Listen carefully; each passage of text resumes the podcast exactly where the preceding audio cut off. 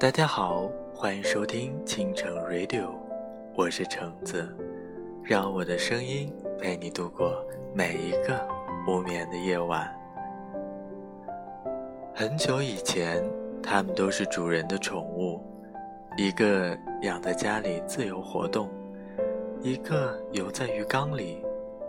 主人不在，小懒猫就过去逗鱼玩，守在鱼缸边。看它自由地游来游去，主人以为小猫会把它吃掉，就叮嘱它不要欺负笨鱼。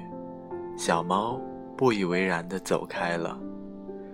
主人不在，小猫无聊了，追尾巴的游戏玩多了也就腻了，它又回到了鱼缸边。猫说：“哥们儿，主人叫我不欺负你。”叫我不要打你的主意。鱼说：“我知道你不会的，我也不是那么好打理的。”猫说：“哥们儿，闷不？一天都在那里面游来游去。其实我也想来陪陪玩呢，你一个怪可怜。”鱼说：“你还不是一只啊？我还想出来呢。外面的世界那么美妙。”我只能看到狭隘的空间和你这只懒猫。猫说：“懒猫也有懒福，你这只大笨鱼。”鱼说：“笨笨的，也有笨笨的幸福。”就这样，懒猫有时候要趴在鱼缸上和笨鱼聊天儿。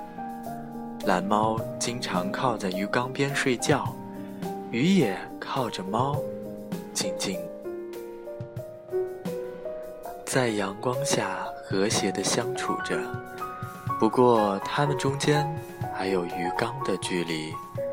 猫爪子长了很痛，就需要隔段时间磨爪子。懒猫就在玻璃和钢材上磨它的爪子。有时候很急躁的时候，它就会把爪子磨出血。笨鱼见了，很是心疼。鱼说。亲爱的，我的背也是很坚硬的，你就我背上磨吧，顺便给我抓痒痒。猫说：“亲爱的，那会很痛的。”鱼说：“身上痛比心痛好。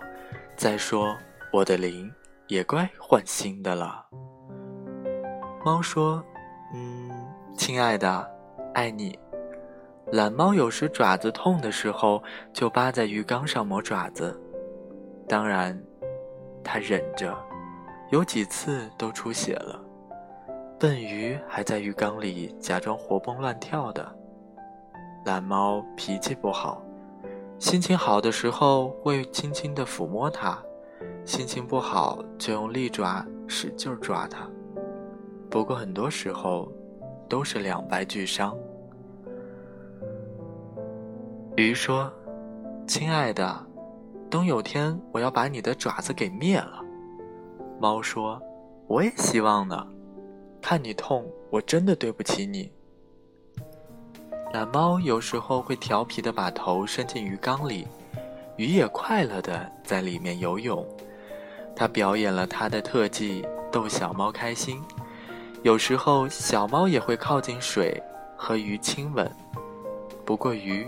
只能在水里，很多时候懒猫都湿了爪子和皮毛。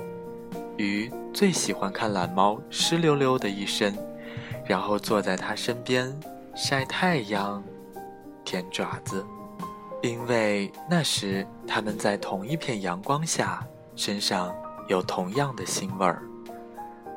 猫说：“笨鱼，就是你让我一身的鱼腥味儿。”鱼说。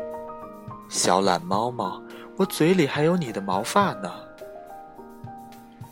冬天了，懒猫不能睡在笨鱼的身边了，因为主人要把它抱到房间里睡。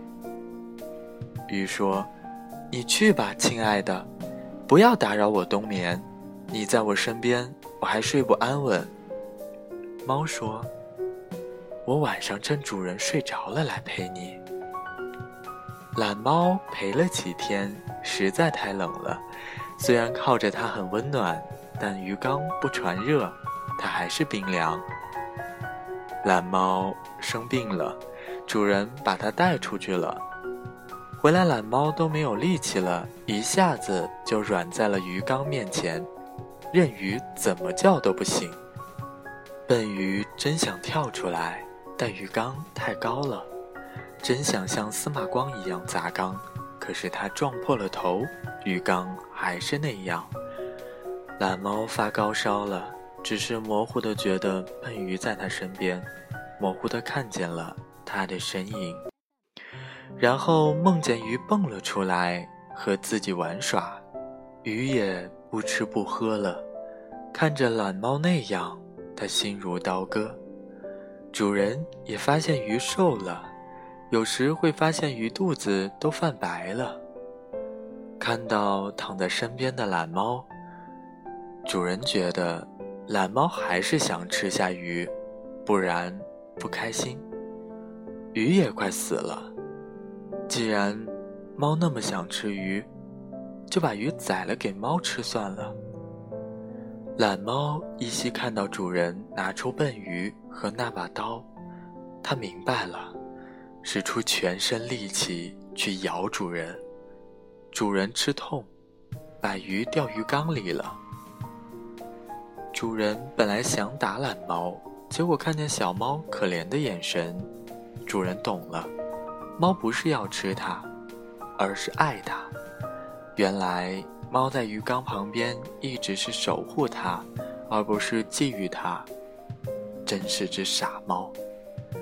猫说：“亲爱的，我不会让主人杀你的，除非先杀了我。”鱼说：“亲爱的，只要你快点好起来，主人不会杀我的。”猫说：“我眼睛都快看不见了，只能感觉。”你的温度了，鱼说：“不管你怎样，我依然爱你。”猫最后在主人的治疗下慢慢好了，不过懒猫只能看到一点点光，因为重感冒眼睛发炎了，往后也只能当个半盲猫。鱼也开始吃东西了，身体慢慢好了起来。阳光懒懒的，懒猫和笨鱼一起。虽然隔着那距离，但在身边就好。懒猫老了，已经不用磨爪子了。笨鱼也老了，在透明的鱼缸里对着彼此笑笑。猫说：“我老了，不能给你讲笑话了。”鱼说：“我也老了。”可是我从来都没有真正的陪伴过你，我很抱歉。不过，我的世界从不单调，因为有你这只笨猫。猫说：“你才是笨鱼呢，早知道在我年轻的时候就吃了你，现在想吃，骨头都老了，我嫌弃了，就陪着一起变老好了。”可以想象，最浪漫的事就是和你一起变老。你在，什么都好。人们总说他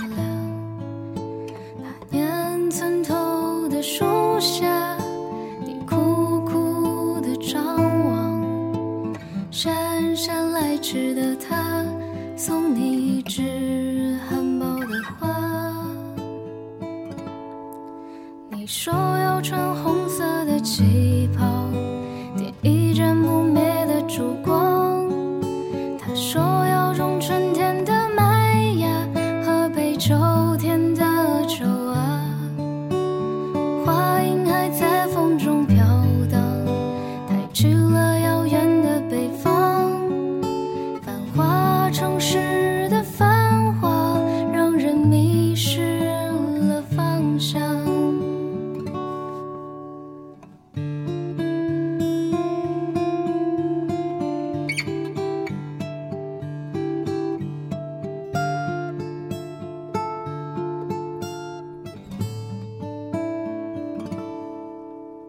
这